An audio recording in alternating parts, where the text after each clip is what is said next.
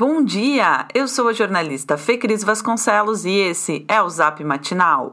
Terça-feira, 15 de dezembro de 2020. O dia deve começar com tempo aberto e sol em toda a região metropolitana. Entretanto, à tarde existe a possibilidade de pancadas de chuva isoladas. Já à noite, o tempo volta a abrir. Quem também volta é o calorão. Hoje, em Porto Alegre, mínima de 19, máxima de 35 graus. O governo do estado rechaçou todos os pedidos de recursos para a 32ª fase do plano de distanciamento controlado, mantendo assim as regiões de Bagé e Pelotas na bandeira preta, inédita até aqui. No entanto, ainda que a pandemia não tenha dado sinais de enfraquecimento no Rio Grande do Sul, o Piratini acabou fazendo uma concessão ao retomar o modelo de cogestão após duas semanas. Com isso, Pelotas irá adotar medidas da bandeira vermelha. Bagé, que até então não tinha protocolado intenção de cogestão, apresentará a proposta. Caso o Estado negue, a Prefeitura irá entrar com um mandado de segurança para manter o comércio aberto, algo vetado na bandeira preta. Além das duas regiões, o Rio Grande do Sul tem outras 18, incluindo Porto Alegre, em bandeira vermelha e uma bandeira laranja, que é Cruz Alta. Falando nisso, o prefeito eleito de Porto Alegre, Sebastião Melo, em entrevista ontem à Rádio Guaíba, prometeu revogar medidas mais restritivas do que as do estado contra a Covid-19.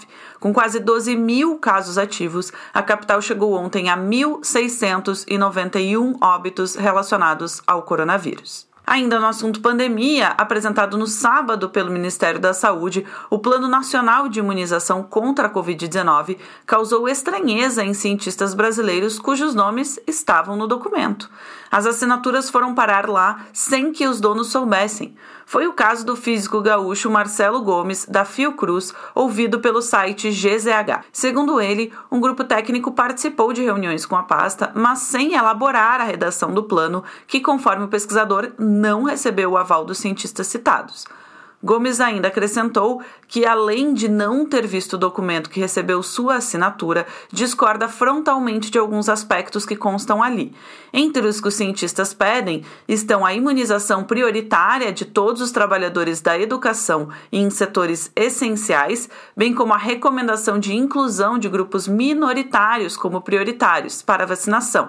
Isso contempla indígenas, quilombolas, populações ribeirinhas, população carcerária e pessoas pessoas com deficiência. Foi marcada para 26 de janeiro a audiência da ação penal do caso do jovem negro de 17 anos morto após uma festa em um condomínio da Zona Sul de Porto Alegre em 2013. Na quinta passada, Dia Internacional dos Direitos Humanos, o caso foi denunciado à Comissão Interamericana de Direitos Humanos, como mostrou o matinal.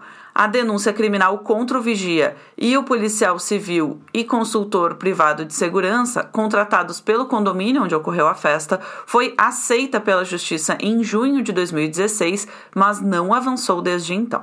Antenor Ferraro, autor da Lei dos Agrotóxicos no Rio Grande do Sul de 1982, é mais um a se manifestar contra o projeto de Lei 260-2020, de autoria do governo do estado, que libera agrotóxicos não autorizados nem em seus países de origem.